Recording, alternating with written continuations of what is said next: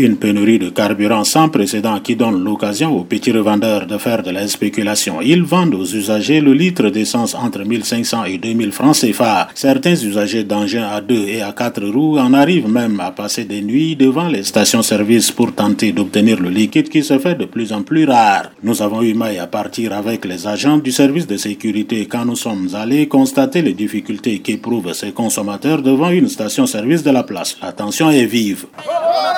Gotta Fais ton travail. Nous, on va vous protéger. On est en train de s'ouvrir. Je suis là, fais ton travail. Ah, ça, là, ça, ça cause quoi? Depuis 3 heures du matin qu'on est ici. Les policiers viennent ici de nous dire qu'il faut pas qu'ils nous filment. Pourquoi? Une pénurie qualifiée d'artificielle par les usagers qui ralentit les activités des conducteurs de moto-taxi appelés clandemins. Nous, on a passé la nuit ici. C'est depuis hier, 14 heures que nous sommes là. Pour avoir carburant, jusqu'à là, on n'arrive pas.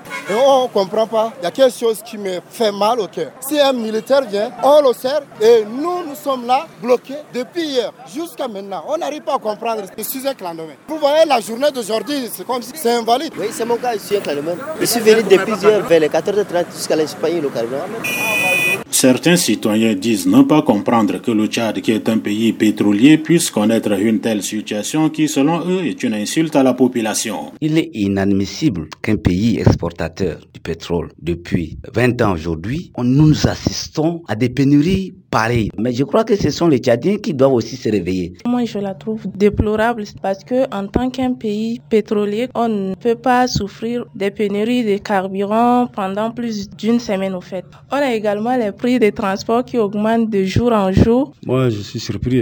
Franchement, qu'est-ce qui ne va pas? On est en train de voir qu'il y a pénurie de carburant, pénurie de gaz, et puis il y a aussi des coupures de courant. Donc, nous demandons au gouvernement d'agir d'une manière euh, très responsable pour que la situation devienne normale euh, très rapidement. Le secrétaire général de l'Union des syndicats du Tchad, Gounou Vaima Ganfare, dit ne pas être surpris et demande au gouvernement de régler rapidement, sinon il brandit la menace d'une réaction syndicale. La situation s'empire, mais qu'on ne condamne plus un travailleur s'il ne vient pas au travail. On ne peut pas gérer un pays sans prévoir, même si on veut réviser. Jarmaya, qu'est-ce qui empêcherait de faire des réserves pour alimenter tout le Tchad en attendant que le temps que la révision va se faire? On commence la révision et on bloque tout. On demande simplement à l'État de régler cette situation-là très rapidement. Mais si cette situation perdure, nous allons réagir. Selon les informations proches du ministère du Pétrole et de l'Énergie, la situation sera décantée d'ici peu, car la même source indique que le premier convoi des citernes de plus de 1,2 million de litres, dont 7000 litres d'essence commandés à l'extérieur, est déjà arrivé à N'Djamena. Pour le moment, les conducteurs tchadiens se rongent les freins et attendent simplement de retrouver l'essence à la pompe.